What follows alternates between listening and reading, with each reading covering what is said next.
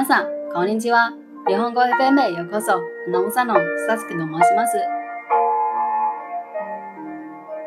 仕事の効率時間。ことを効率よく行うためのポイントは朝にあります。午前中です。大きな仕事ほど朝一から行う方が結果として質が上がります。仕事だけでなく、勉強、習い事、スポーツも同じです。